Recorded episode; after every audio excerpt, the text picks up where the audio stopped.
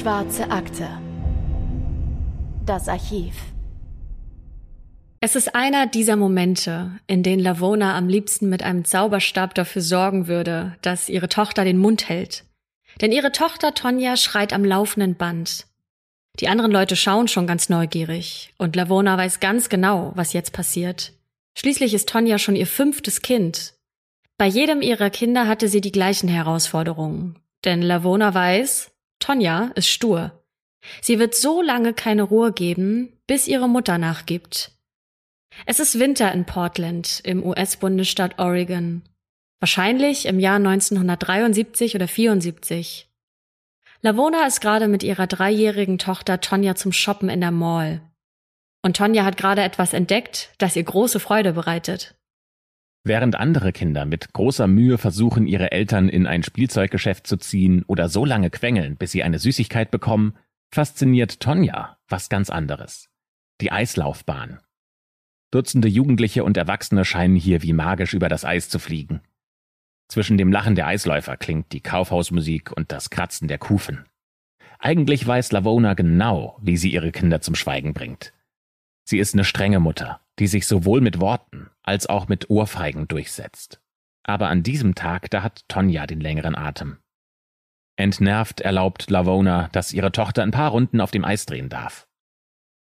Und noch heute erinnert sich Tonja ganz genau an diesen Tag. Sie sagt, Sie haben mich aufs Eis gebracht. Ich habe mich hingesetzt, mit den Kufen im Eis geschart und das Eis gegessen.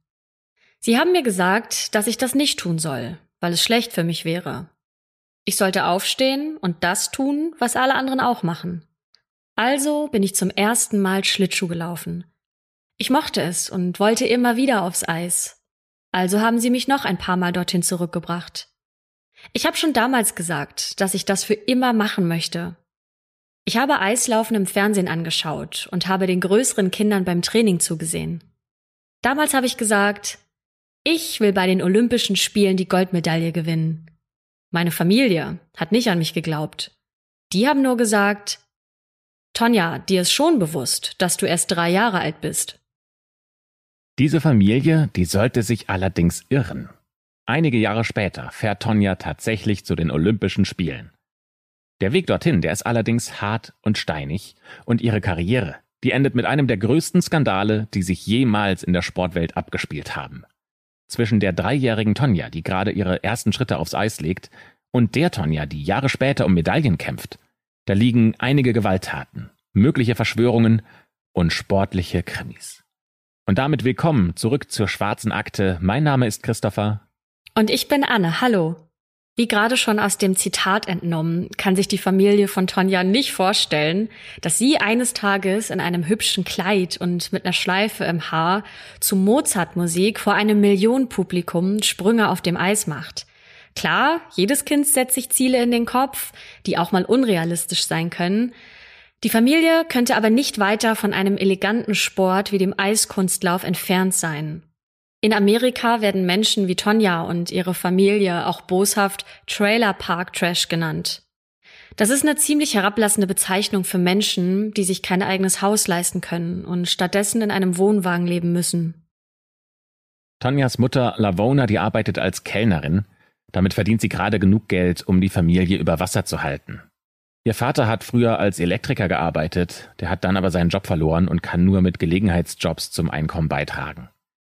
Die Familie hat wenig Geld, deswegen ziehen sie häufig um, und manchmal wohnen sie tatsächlich in einem Wohnwagen, der bei Freunden in der Einfahrt steht. Oder sie finden kleine Wohnungen, die sie allerdings nach kurzer Zeit wieder wechseln müssen. Die einzige Konstante im Leben von Tonja ist das Eislaufen. Ihre Mutter hat eine Trainerin für sie gefunden. Das kann sich die Familie eigentlich kaum leisten und zusätzlich hat die Familie mit einigen Rückschlägen zu kämpfen, die auch finanziell schwierig zu verkraften sind. Tonja kann sich daran erinnern, dass ständig bei ihnen eingebrochen wurde. In dem Buch The Tonja Tapes erzählt Tonja, dass für das Training eine Frau aufgekommen ist und die hat die ganzen Kosten übernommen. Aber wer genau das ist, das wollte sie dann nicht sagen. Tonja jedenfalls ist ganz anders als all die anderen Mädchen, mit denen sie das Eislaufen lernt. Diese Mädchen, die kommen aus reichen Familien, die interessieren sich für Musik oder lieben es zu lesen. Tonja aber liebt zum Beispiel Spielzeugautos. Und dafür hasst sie es, die engen Eislaufkleider anzuziehen oder sich die Haare für einen Wettkampf zurechtzubinden. Tonja liebt es, mit ihrem Vater auf Hasenjagd zu gehen. Sie erinnert sich an einen ganz besonderen Ausflug mit ihrem Vater. Da hat er nämlich zu ihr gesagt, wir dürfen nicht auf die Blätter oder Zweige treten, denn das macht Krach.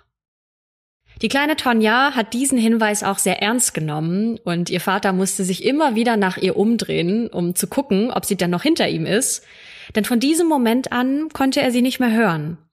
Tonja erzählt darüber, ich kann mich daran erinnern, dass wir in den Wald gegangen sind und als er sich einmal umgedreht hat, um zu schauen, ob ich noch da bin, da ist er auf einen großen Zweig getreten und hat ihn zerbrochen. Ich habe ihn angeschaut und gesagt, Daddy, shh. Er hat gekichert, hat sich umgedreht und ist weitergelaufen. Aber er konnte mich dann wieder nicht mehr hören. An dieser Szene kann man schon erkennen, wie geschickt die kleine Tanja ist, denn sie kann über den Waldboden springen und ihrem Vater folgen, der mit großen Schritten vorausgeht, ohne selbst ein Geräusch zu verursachen. Und dieses Geschick zeigt sich auch später beim Training auf dem Eis, denn im Vergleich zu allen anderen Mädchen, mit denen Tonja trainiert, zeigt sie ein unfassbares Talent. Schon bei den ersten Versuchen auf dem Eis kann ihre Trainerin erkennen, wie leicht es dem Mädchen fällt, das Gleichgewicht auf den Schlittschuhen zu halten. Schon im Alter von vier Jahren gewinnt Tonja ihren ersten Wettkampf und Mutter Lavona ist sowas wie ihre Managerin. Sie bringt Tonja zu jedem Training und beobachtet auch von der Seitenlinie ganz genau, wie sich ihre Tochter schlägt. Ganz typisch für Lavona ist die Zigarette im Mund und auch eine Thermoskanne, die sie immer mit dabei hat. An guten Tagen ist die Thermoskanne zu einer Hälfte mit Kaffee gefüllt und die andere Hälfte hat sie mit Brandy aufgefüllt. An schlechten Tagen besteht die Mischung aus zwei Dritteln Brandy und einem Drittel Kaffee. Lavona ist Alkoholikerin. Die Stimmung zwischen Tonja und ihrer Mutter, die ist meistens auch sehr angespannt. Tonja behauptet zum Beispiel, dass ihre Mutter sie immer wieder als zu fett beschimpft hätte. Wenn Tonja nicht gut trainiert und das Training beenden möchte, dann ruft Lavona vom Rand der Eisfläche sowas wie Ich bezahle dafür, dass du Schlittschuh läufst, also läufst du. Oder sie schickt ihre Tochter ohne Abendessen ins Bett. Aber es bleibt nicht bei diesen verbalen Attacken. Denn Tonja erzählt weiter, ich wusste nie, ob ich im nächsten Moment eine Ohrfeige von ihr bekommen würde. Es gab so viele Momente, in denen meine Mutter sauer auf mich war, weil ich nicht gut genug auf dem Eis war. Dann hat sie mich an den Haaren von der Eisfläche gezogen, mich in die Toilette geschleift und mich mit einer Bürste geschlagen, bis mein Hintern grün und blau war.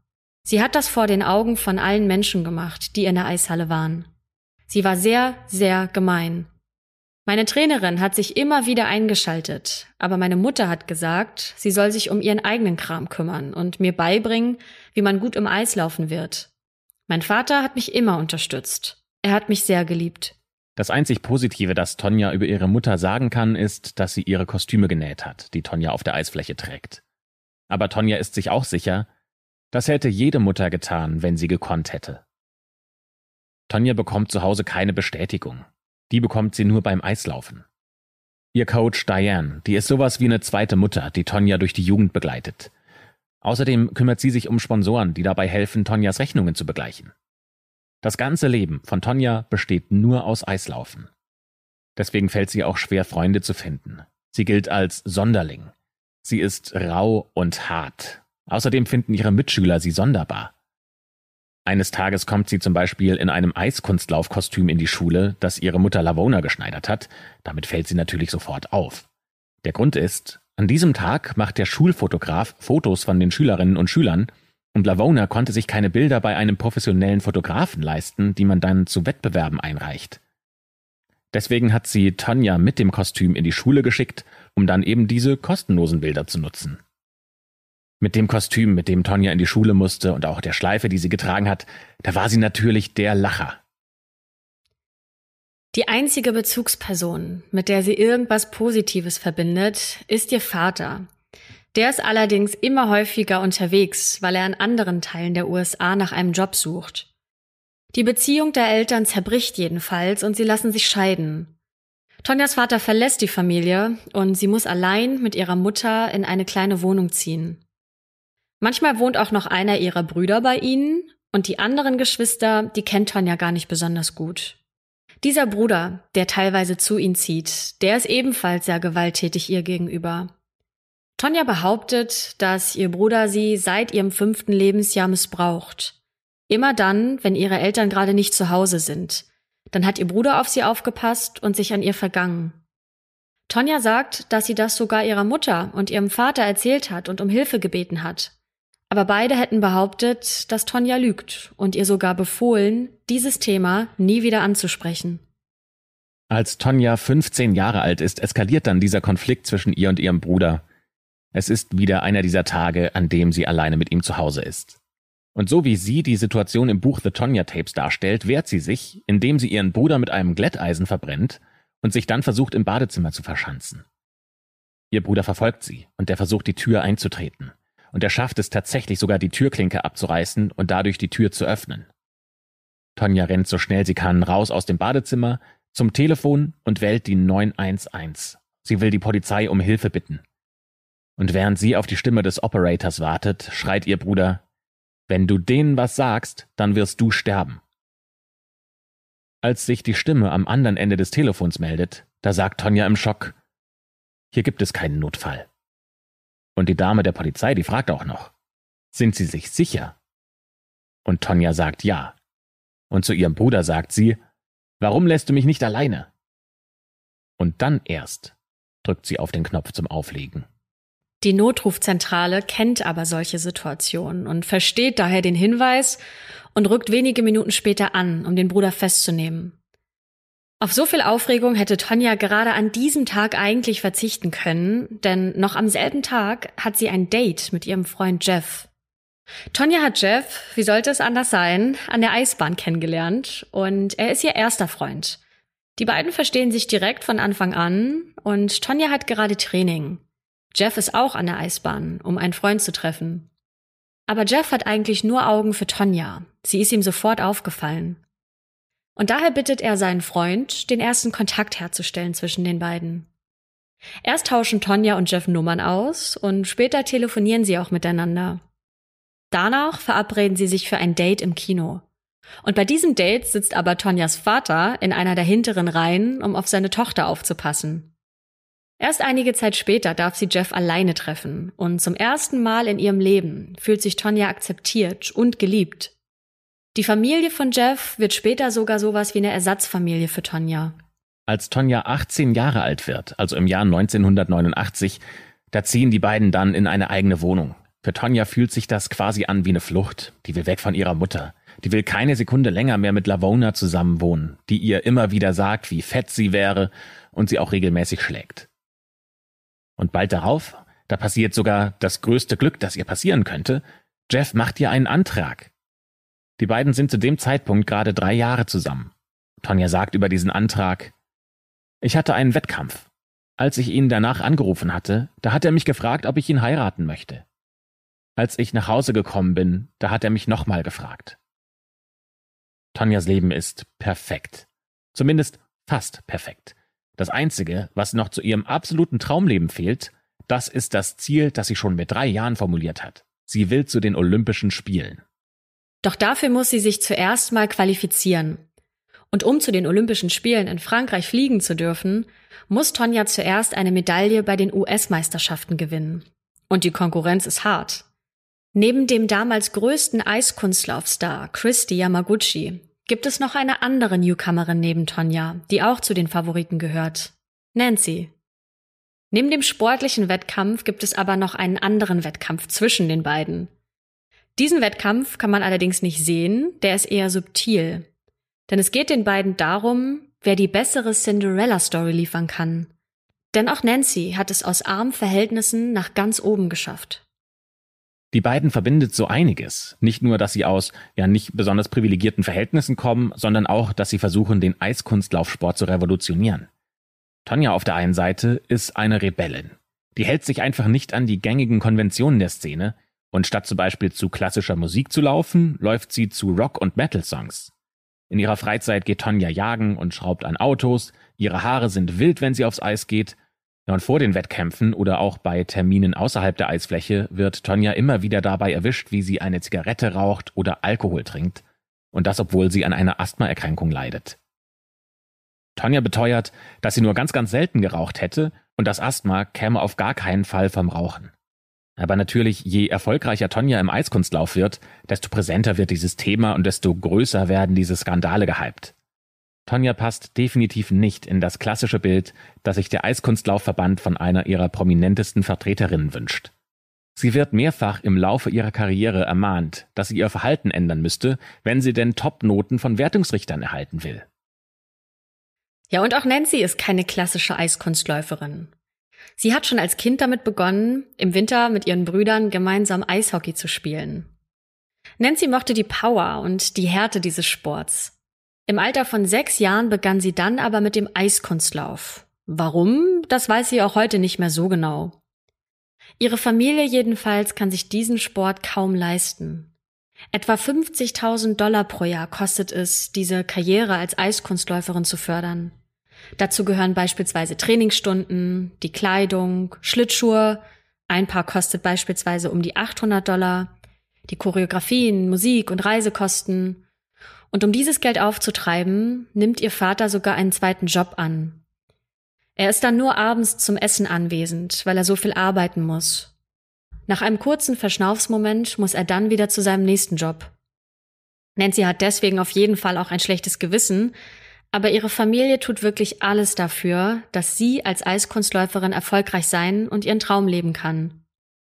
Ihre Eltern machen Nancy auch keinen Druck, auch wenn die Karriere ihrer Tochter für sie große Einschnitte in ihrer Lebensqualität bedeutet.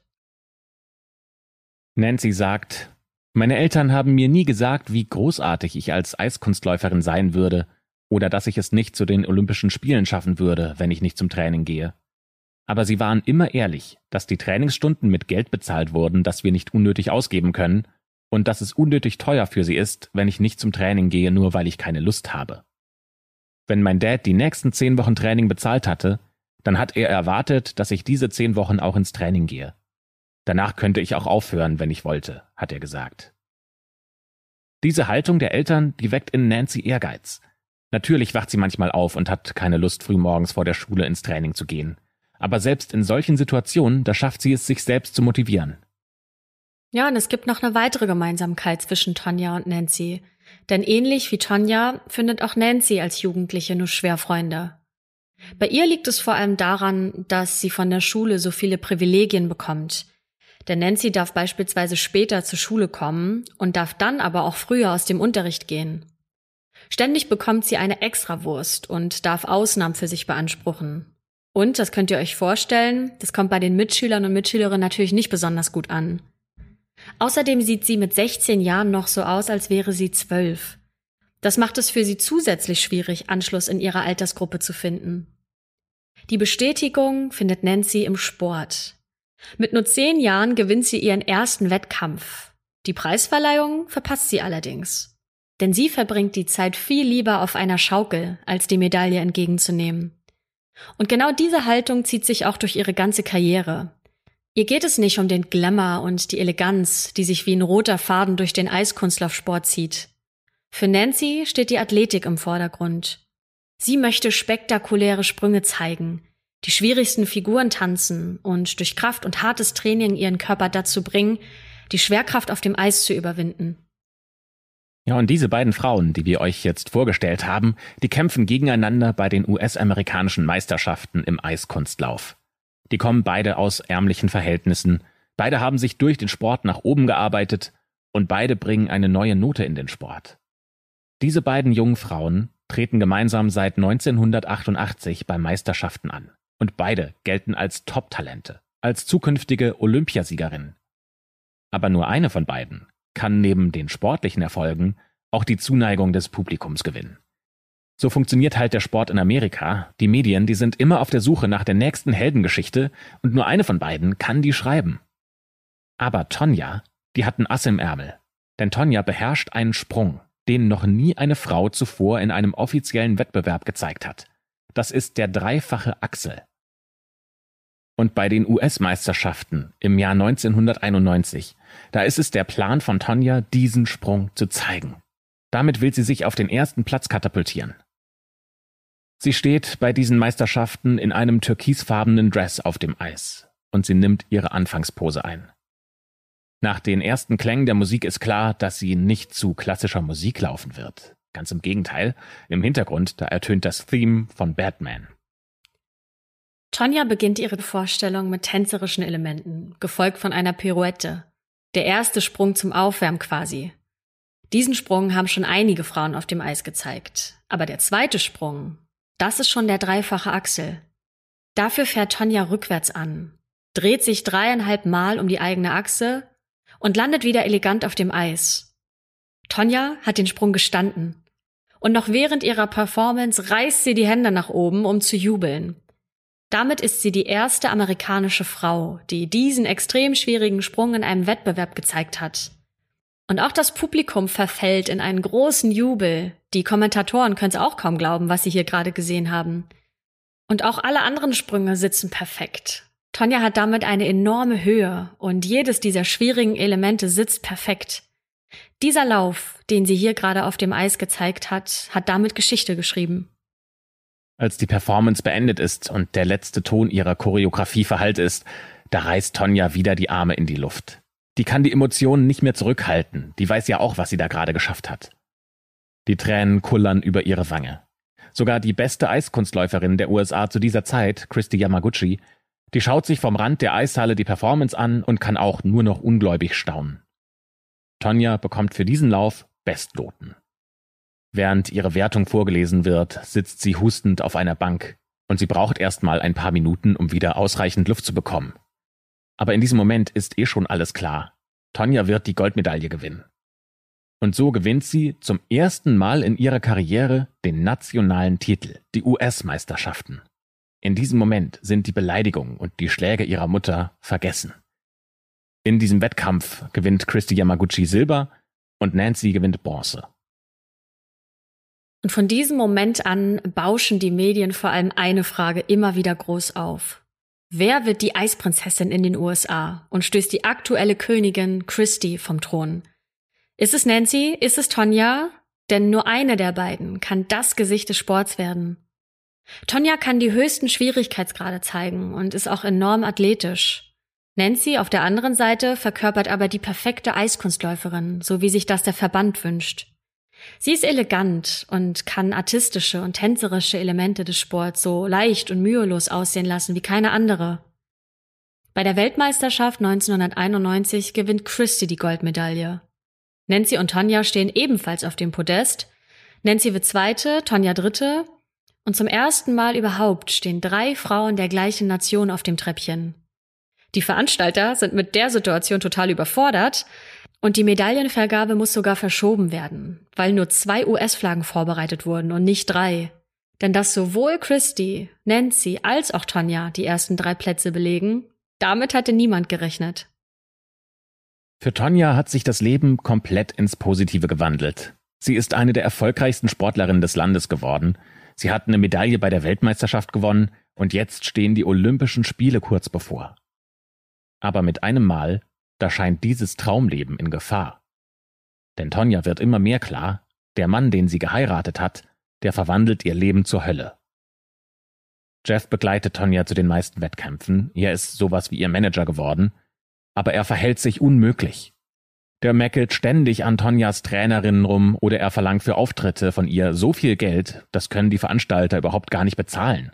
Außerdem geht er mit Tonja genauso um wie ihre Mutter. Tonja sagt, dass Jeff bei den Reisen immer wieder sauer geworden ist und sie geschlagen und getreten hätte. Tonja verschiebt sogar Trainingszeiten, damit die anderen Eiskunstläuferinnen nicht sehen, wie schlimm ihre blauen Flecke wegen Jeff sind.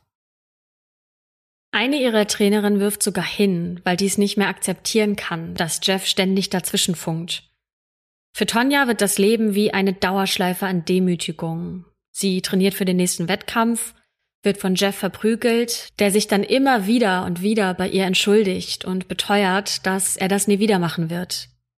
Tonjas Fokus liegt nach wie vor auf den Olympischen Spielen. Das ist schließlich ihr Kindheitstraum, für den sie so viel schon geopfert hat. Aber diese Olympischen Spiele sollen für sie ein sportliches Desaster werden. Der Wettkampf findet in Frankreich statt. Und das Eiskunstlauffinale ist ein wirklich schwieriger Wettbewerb. Hier stürzen sehr viele Läuferinnen und bekommen schlechte Noten.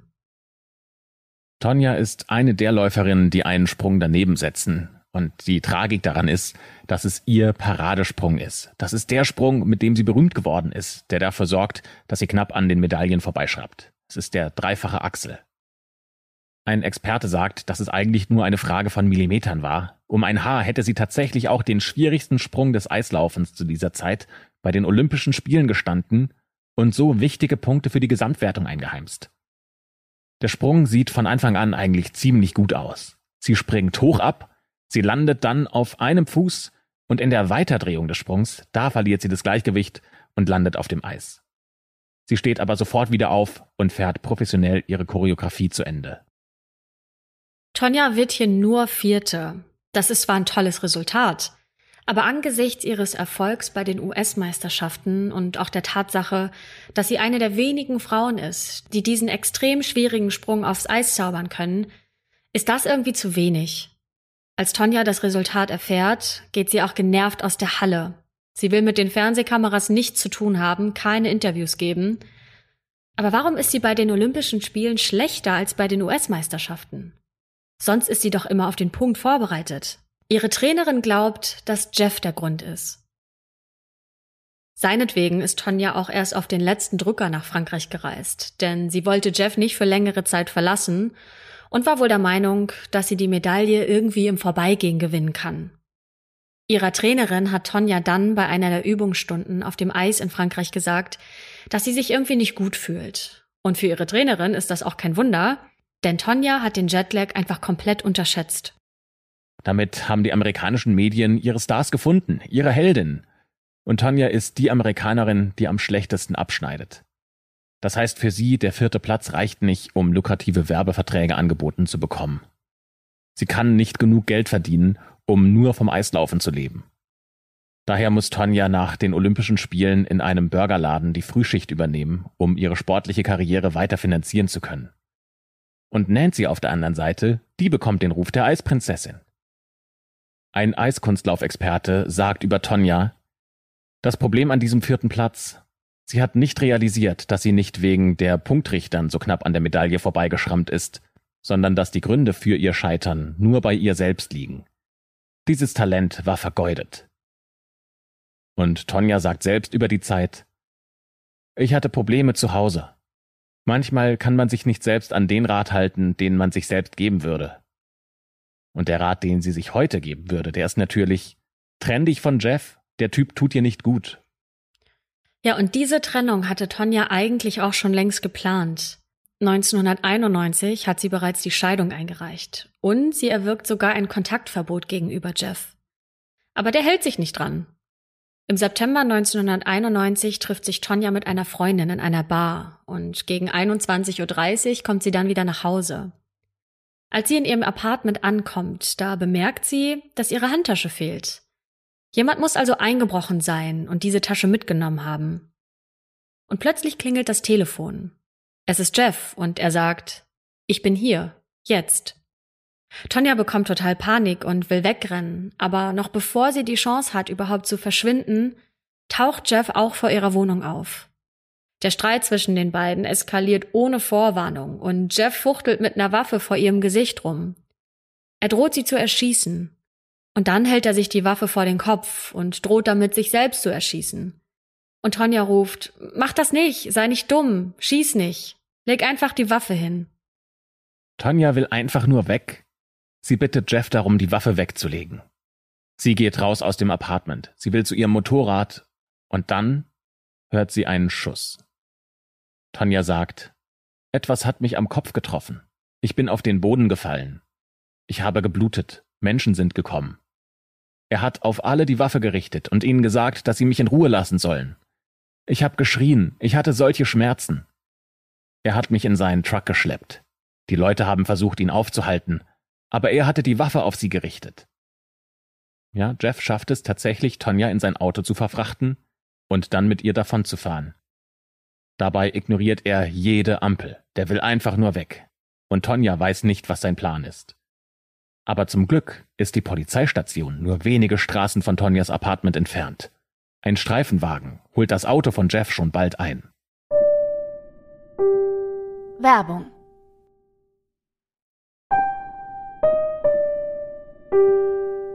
Ende. Aber Jeff ist der Meister der Manipulation. In einem Moment, in dem die Beamten nicht aufpassen, da faucht er Tonja an und sagt, du sagst ihnen besser, es war ein Unfall, sonst bringe ich dich um. Und Tonja fragt sich auch heute noch, was hätte sie denn tun sollen? Klar hat sie den Polizisten gesagt, dass das ein Unfall war. Sie hat gesagt, die Pistole sei nur durch einen Zufall abgefeuert worden. Sie hat gesagt, dass sie nicht wusste, dass die Pistole geladen war. Diese Beziehung zwischen Tonja und Jeff wird auch zum Lieblingsthema der Boulevardpresse. Hätte es damals schon den Begriff Clickbait gegeben, dann würde dieser ihre Ehe perfekt beschreiben, denn jedes Magazin wusste, wenn wir über die Eheprobleme von Tonja schreiben, dann verkaufen sich unsere Hefte besser als je zuvor. Nach einem Vorfall wie diesem hätte wahrscheinlich jede Frau Jeff angezeigt und so viel Abstand wie möglich von ihm genommen. Ja, aber nicht Tonja, die macht genau das Gegenteil. Die kommt wieder mit Jeff zusammen und sie nimmt sogar die Scheidung zurück. Sie sagt, dass sie es nochmal mit Jeff probieren wollte und mit 150 Prozent Einsatz die Ehe retten will. Die Beziehung bleibt allerdings so wie zuvor auch. Jeff bessert sich kein bisschen. Tonja wird immer wieder von ihm geprügelt, immer wieder beschimpft er seine Frau. Tonja hält eine Mischung aus Angst und emotionaler Verbundenheit zu Jeff. Sie hat doch sonst niemand anderen, der ihr Stabilität im Leben gibt. Tonja sagt, ich habe vor Wettkämpfen alles getan, was ich konnte, um ihn glücklich zu machen und nicht von ihm geschlagen zu werden. Nancy auf der anderen Seite, die lebt das Leben, das sich Tonja immer gewünscht hat. Nancy ist beliebt, sie bekommt Paraden in ihrer Heimatstadt und die Stadt ist stolz auf ihre Olympionikin. Die bekommt lukrative Werbeverträge und sie wird sogar für Modemagazine in schicken Kleidern fotografiert. Nancy ist überall zu sehen und wahnsinnig beliebt. Kurz gesagt, Nancy lebt das Leben, das Tonja sich erträumt hat. Nancy spürt allerdings, dass das Leben in Glanz und Glamour ihre Leistung nach unten zieht. Sie kann sich nicht mehr so gut um das Training kümmern. Ihre Gedanken kreisen sich immer häufiger um den nächsten öffentlichen Auftritt vor Kameras als um den nächsten Wettkampf. Nancy und Tonja spüren, dass ihre Karrieren irgendwie unter den Lebensumständen leiden. Nancy beispielsweise beauftragt einen Mental Coach, der ihr dabei helfen soll, besser mit dem Druck vor Wettbewerben klarzukommen. Im Gegensatz zu anderen Eiskunstläuferinnen hat Nancy nämlich erkannt, was der größte Faktor ihrer Performance ist. Das ist nämlich die Fähigkeit, mit Pausen umzugehen. Nancy hat ihr Trainingsprogramm umgestellt und ganz speziell Pausen eingebaut. Sie sagt, Viele Eiskunstläuferinnen haben ein Problem mit Warten. Manche ziehen nicht einmal ihre Schlittschuhe aus, selbst wenn sie eine Stunde lang nicht aufs Eis müssen.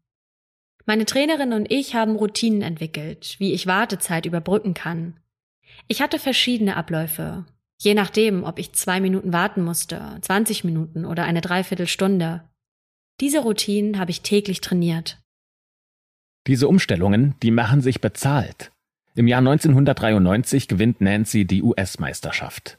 Tonja wird in diesem Jahr nur Vierte. Das ist für sie aus sportlicher Sicht völlig enttäuschend, denn mit ihren Fähigkeiten, da hätte sie locker um den Sieg mitfahren müssen.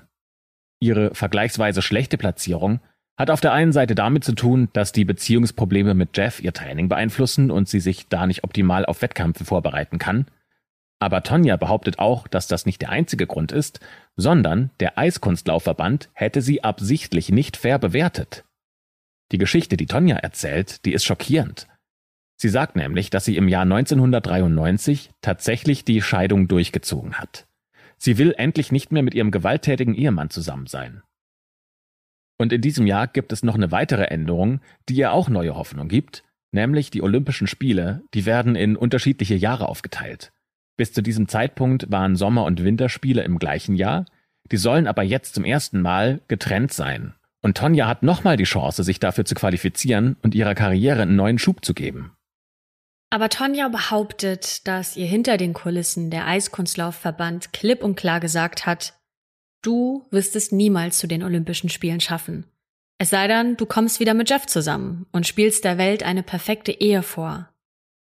Denn der Verband möchte, dass die USA von einer glücklichen, typischen Amerikanerin repräsentiert wird und nicht von einer Rebellin, die Eheprobleme hat und sich scheiden lässt. Tonja sagt, sie hatte gar keine Wahl. Und daher kehrt sie wieder zu Jeff zurück. Die beiden führen eine Beziehung für die Kameras, die aber hinter den Kulissen ganz anders aussieht. Tonja bezahlt seine Rechnung bei allen Reisen und Jeff schläft in einem anderen Zimmer. Es dauert aber ein paar Wochen, bis Jeff herausfindet, dass Tonja nur wegen ihrer Karriere wieder mit ihm zusammengekommen ist. Ab diesem Moment prügelt er Tonja wieder regelmäßig und sie behauptet, er hat gesagt, er würde mich ruinieren. Tonja versucht sich so gut es geht auf den Sport zu konzentrieren, die will es noch unbedingt einmal zu den Olympischen Spielen schaffen.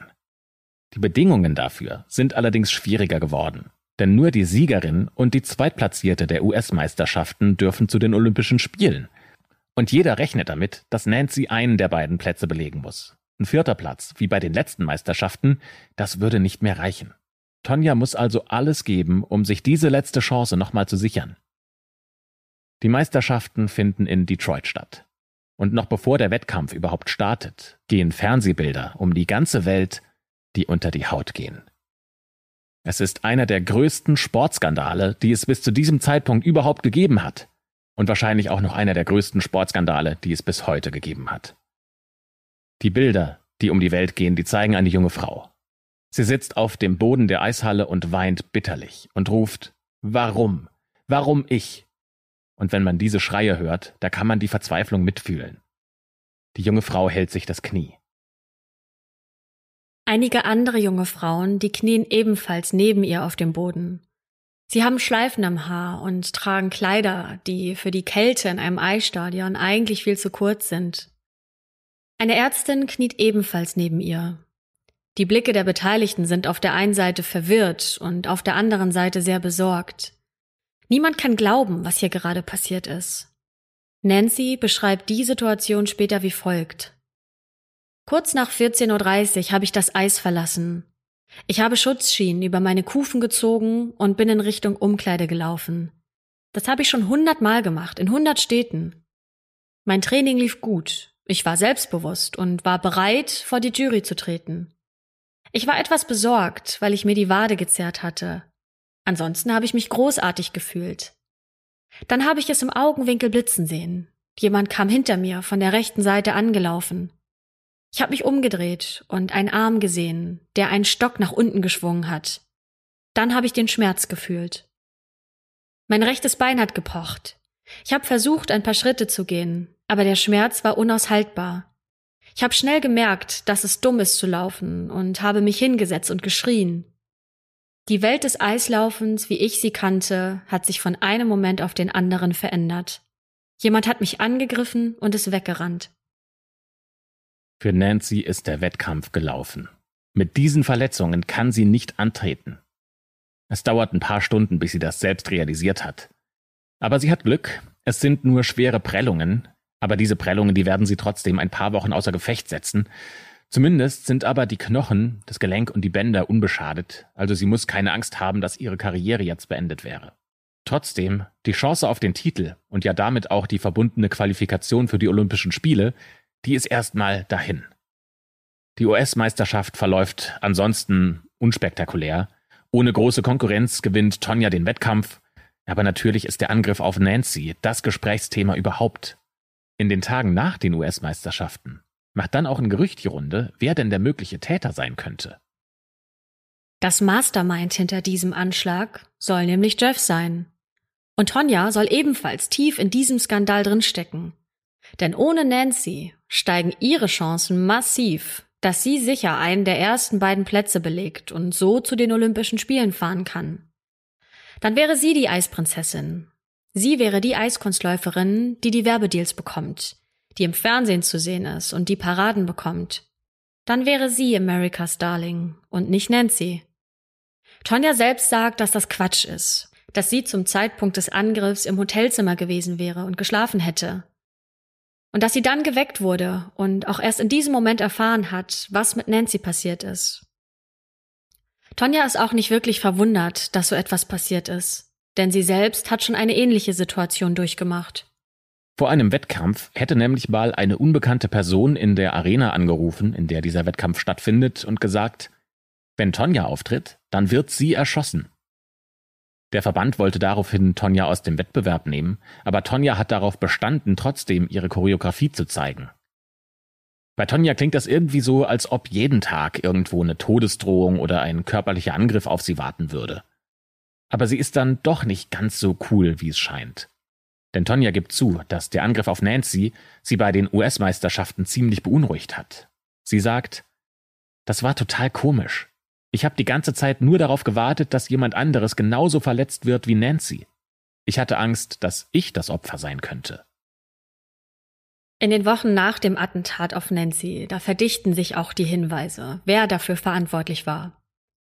Der Täter soll Tonjas Bodyguard gewesen sein. Und Tonja wiederum behauptet, dass dieser Typ niemals für sie gearbeitet hätte. Er wäre ein Freund von Jeff, der mit bei den Wettkämpfen war. Aber auch Tonja soll involviert sein. Zu diesem Zeitpunkt ist Tonja eine der meistgehassten Personen Amerikas und sie selbst geht in die Offensive. Auf einer Pressekonferenz sagt sie, dass sie nichts mit dieser Sache zu tun hat. Aber sie habe Dinge mitbekommen, die sie nicht sofort dem Verband gemeldet hat, und dafür würde sie sich auch entschuldigen. Was genau sie gewusst hat, das lässt sie offen. Aber dem FBI hält sie Informationen zurück. Den wahren Grund dafür enthüllt Tonja erst in ihrem Buch 2008. Tonja erzählt in dem Buch, wie sie unter Druck gesetzt wurde. Sie schreibt, Jeff und zwei andere Typen, die ich nicht sehen konnte und die in einem anderen Auto waren, haben mich in die Berge gefahren, mir eine Pistole an den Kopf gehalten und sich an mir vergangen. Erst hat Jeff nur zugeschaut, dann hat er beschlossen, es ebenfalls zu tun. Sie haben gesagt, wenn ich nicht genau das tue, was sie sagen, dann werden sie mich ausschalten. Sie haben mir vorgegeben, was ich dem FBI sagen soll. Sonst müsste ich sterben. Ich wünschte, sie hätten abgedrückt. Ja, das erklärt, warum Tonja nicht die ganze Wahrheit gesagt hat oder nicht alles, was sie wusste. Das FBI wiederum setzt ja aber auch Tonja unter Druck. Und das FBI sagt, wenn Tonja nicht aussagt, dann würde sie sich der Strafvereitelung schuldig machen und müsste ebenfalls ins Gefängnis. Tonja belastet dann Jeff und seine Freunde. Den Inhalt der genauen Aussage, den haben wir allerdings nicht herausgefunden. Allerdings scheint das FBI mit diesen Aussagen und dieser Anschuldigung nicht besonders sensibel umgegangen zu sein, oder vielleicht handelt es sich um Ermittlungstaktik. Aber Jeff findet ziemlich schnell heraus, dass Tonja gegen ihn ausgesagt hat, und Nancy wiederum bekommt vom FBI die Aussage zu hören, dass Tonja ziemlich sicher an der Tat beteiligt wäre. Die Ermittlungen in diesem Fall verlaufen ungewöhnlich schnell. Es dauert nur ein paar Tage, bis das FBI herausfindet, dass tatsächlich Freunde von Jeff schuldig sind, dass die diesen Anschlag geplant haben. Dafür müssen sie nicht mal lange nach Beweisen suchen, denn die Gruppe hat bei jedem Schritt Spuren hinterlassen, die sich schnell wie ein Puzzle zusammensetzen lassen. Eine Journalistin sagt sogar, dass diese Spuren so groß wie der Grand Canyon waren. Dazu gehören unter anderem Flugtickets nach Detroit und auch zum Trainingsort von Nancy, die diese Männer auf ihre eigenen Namen gebucht hätten, Kreditkartenrechnungen und auch Telefonverbindungen, die klar machen, diese Männer sind schuldig. Ja, und falls das noch nicht reichen sollte, es gibt sogar einen der Männer, der in einer Bar betrunken über diese Tat prahlt und sagt, dass er das getan hätte. Das FBI braucht auch gar nicht viel Mühe, um für Strafmilderungen Geständnisse aus den Männern zu locken. Dabei kommt heraus, wie dumm sich die Männer teilweise angestellt haben. Denn sie wollten Nancy eigentlich schon viel früher angreifen. Sie wollten Nancy im Vorfeld der Meisterschaften schon ausschalten. Aber sie haben sie einfach nicht gefunden. In einigen Quellen haben wir gelesen, dass sie Nancy mit dem Auto anfahren oder sie sogar umbringen wollten. Ein Mann postiert sich mit einem Wagen vor der Trainingshalle von Nancy und hat dann auf dem Parkplatz auf sie gewartet, bis sie rauskommt. Nur war Nancy zu diesem Zeitpunkt schon in Detroit, um sich auf die Meisterschaft vorzubereiten und gar nicht mehr in ihrer Heimat. Der Mann parkt das Auto alle 15 Minuten um, damit das Auto keine Aufmerksamkeit erregt. Allerdings wird er dabei von einer Überwachungskamera beobachtet. Der Druck auf Tonja steigt immer weiter, denn in ihrer Mülltonne findet das FBI einen Zettel. Und auf diesem Zettel steht in ihrer Handschrift der Name eben dieser Halle, in der Nancy üblicherweise trainiert, sowie ihre Trainingszeiten. Tonja sagt, das hat überhaupt nichts zu bedeuten.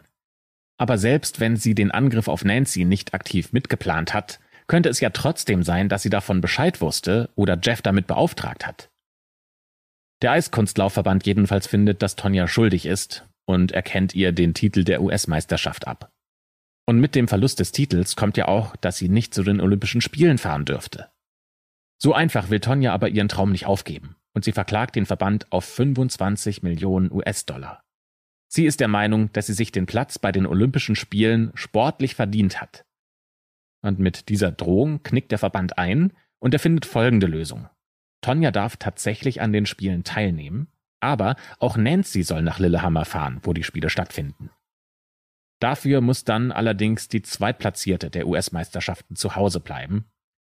Die hätte sich ja eigentlich durch den sportlichen Wettkampf auch qualifiziert, aber durch diese Besonderheit im Wettkampf muss die jetzt zu Hause bleiben. Die Freunde von Jeff werden zu mehrjährigen Haftstrafen verurteilt und auch Jeff selbst muss für zwei Jahre ins Gefängnis. Allerdings nicht, weil er den Angriff begangen oder geplant hat, sondern weil er von den Plänen wusste und es nicht angezeigt hat. Nach acht Monaten kommt er allerdings schon wieder frei. Für Tonja und Nancy beginnt jetzt eine wahnsinnig anstrengende Zeit und eine Schlagzeile folgt der anderen. Die beiden werden von der Presse belagert und Tonja versucht, so gut es geht, vor den Kameras in Deckung zu gehen. Die Medien wollen wissen, wie fühlt es sich an, dass die große Rivalin doch mit zu den Olympischen Spielen darf? War sie wirklich nicht in die Pläne verwickelt? Hat sie Jeff dazu angestachelt? Sogar Tonjas Mutter wird von Reportern verwanzt und soll ihre eigene Tochter mit einem Tonbandgerät ausspionieren. Jede noch so kleine Information wird zu einer Schlagzeile verarbeitet. Und auch vor dem Haus von Nancy sind hunderte Reporter. Nancy lebt fast wie in einem Gefängnis und beschließt aber, freundlich zur Presse zu sein. Sie bestellt sogar Pizza für die Journalisten, damit die in der Kälte was Warmes zu essen haben. Und nur wenige Wochen später kommt es dann zum ersten Aufeinandertreffen von Nancy und Tonja seit dem Attentat. Bei den Olympischen Spielen würdigen die beiden sich gegenseitig keins Blicks, während sie bei einer Trainingseinheit gleichzeitig auf dem Eis ihre Runden drehen. Etwa 300 bis 400 Kameras beobachten sie dabei.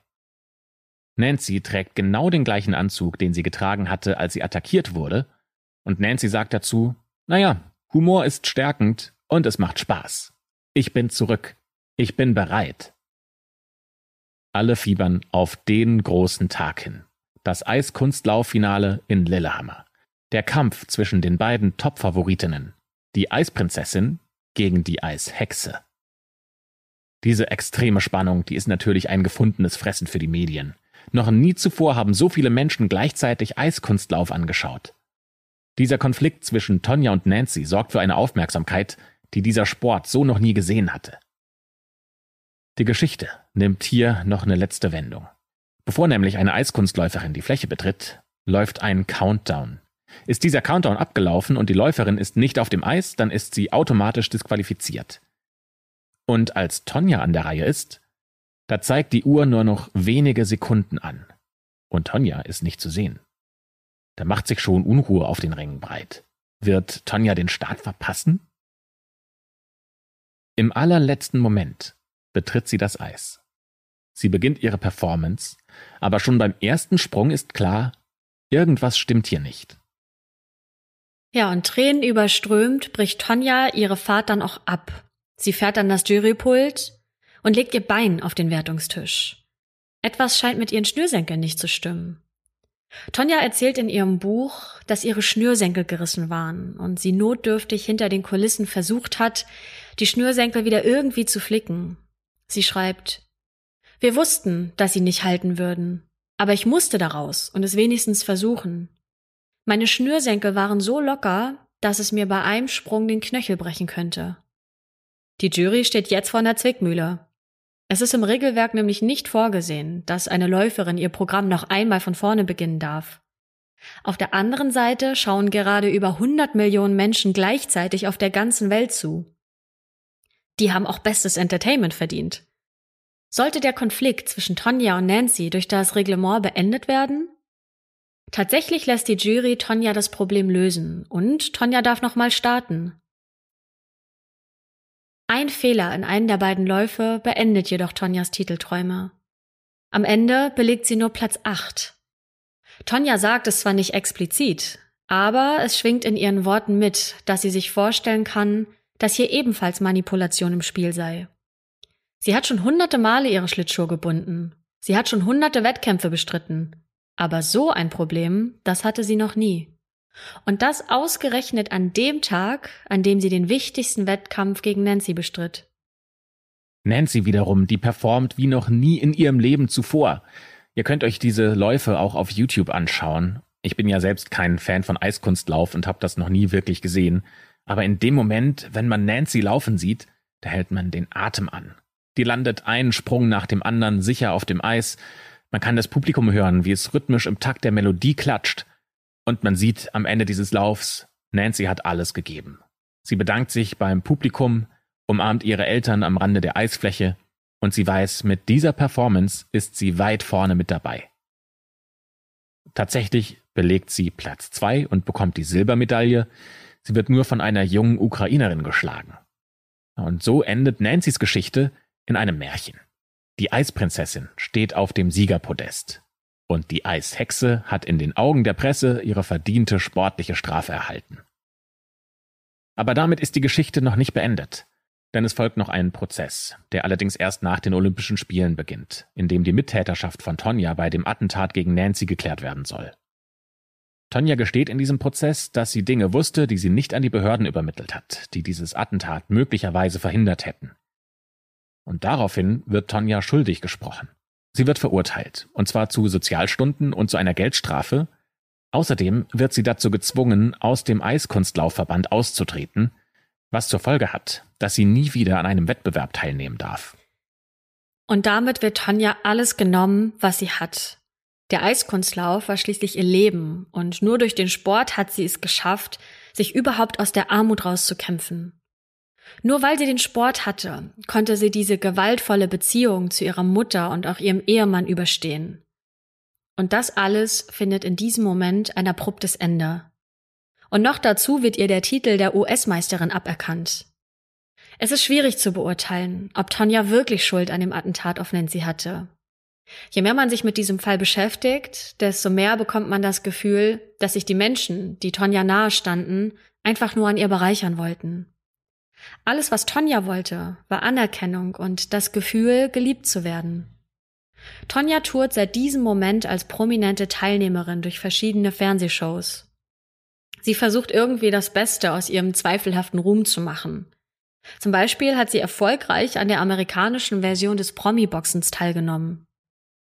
Tonja und Nancy sollen sich aber noch einmal gegenüberstehen. Und es ist das letzte Mal, dass sie sich gesehen haben, zumindest das letzte Mal, von dem wir wissen.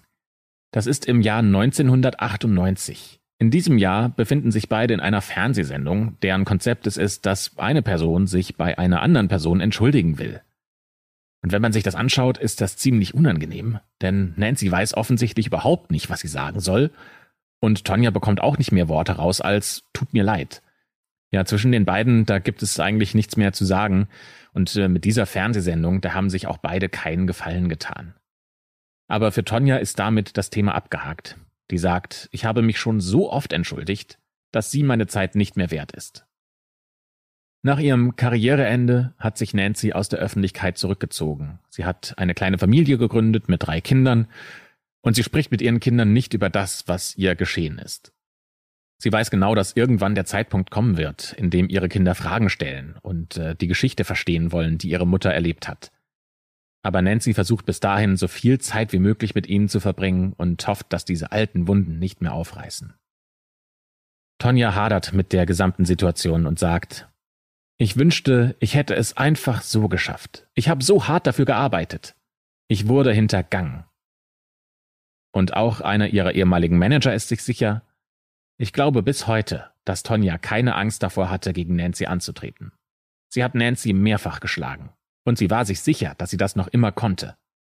Tonja war rau, aber sie war keine Kriminelle. Und damit endet der Fall der heutigen Folge, der spannende Krimi, der sich hier auf der Eisfläche zugetragen hat. Und für alle, die das nochmal bebildert sehen möchten, können wir euch auf jeden Fall den Film I, Tonja empfehlen. Der ist noch gar nicht so alt und den findet ihr auf dem, auf dem Streaming-Dienst eures Vertrauens. Ähm, den können wir auf jeden Fall empfehlen, nochmal anzuschauen. Wobei man wie immer auch sagen muss, dass nicht alle Details, die sich im echten Leben zugetragen haben, auch genauso im Film gezeigt werden. Also seid dann nicht irritiert, wenn einige Stellen anders sind, als wir euch das gerade erzählt haben. Das ist in Filmen und Serien ja meistens so, dass es zur Dramaturgie beiträgt, ein paar Details zu ändern. Das sei nochmal an dieser Stelle gesagt. Und wir hoffen, dass euch dieser Fall gefallen hat, dass ihr gerne zugehört habt und wir sind natürlich auch immer gespannt auf eure Reaktionen. Kanntet ihr die Geschichte schon? Was sagt ihr dazu? Wie viel Schuld kann man Tonja zuweisen? Schreibt uns das wie immer gerne auf Instagram unter dem dazugehörigen Posting. Da lesen wir das immer sehr gerne. Und ansonsten würden wir uns sehr freuen, wenn ihr auch nächsten Dienstag wieder mit dabei seid zu einer neuen Folge der Schwarzen Akte.